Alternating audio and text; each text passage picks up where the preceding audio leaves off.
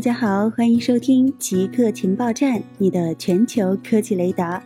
接下来为您播报今天的极客新闻。AI 生成的垃圾信息正向我们涌来。从互联网诞生之初，垃圾信息就是使用者面临的一大难题。如何从无数信息中寻找到有用信息？搜索引擎的需求由此而来。早期的垃圾信息都是由人工生成，因此其数量受制于人类工作的局限性。但随着生成式 AI 的到来，大批量生成将使得垃圾信息的量级远超过去。五月初，新闻评级公司 NewsGuard 发现有四十九个假新闻网站使用 AI 生成内容，到六月底，这个数字增加到了二百七十七个。这些 AI 生成内容网站旨在通过谷歌的广告获利。农药如何渗入环境？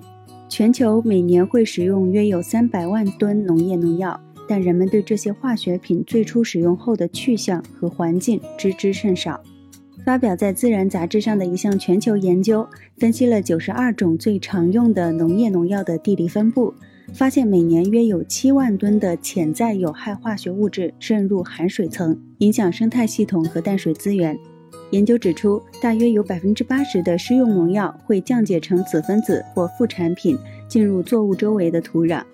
虽然只有一小部分农药在田间施用后进入河流系统，但一旦进入水中，大多数活性成分最终会进入海洋，对海洋野生动物和珊瑚礁产生潜在的负面影响，这将危及海洋和淡水食物链的基础。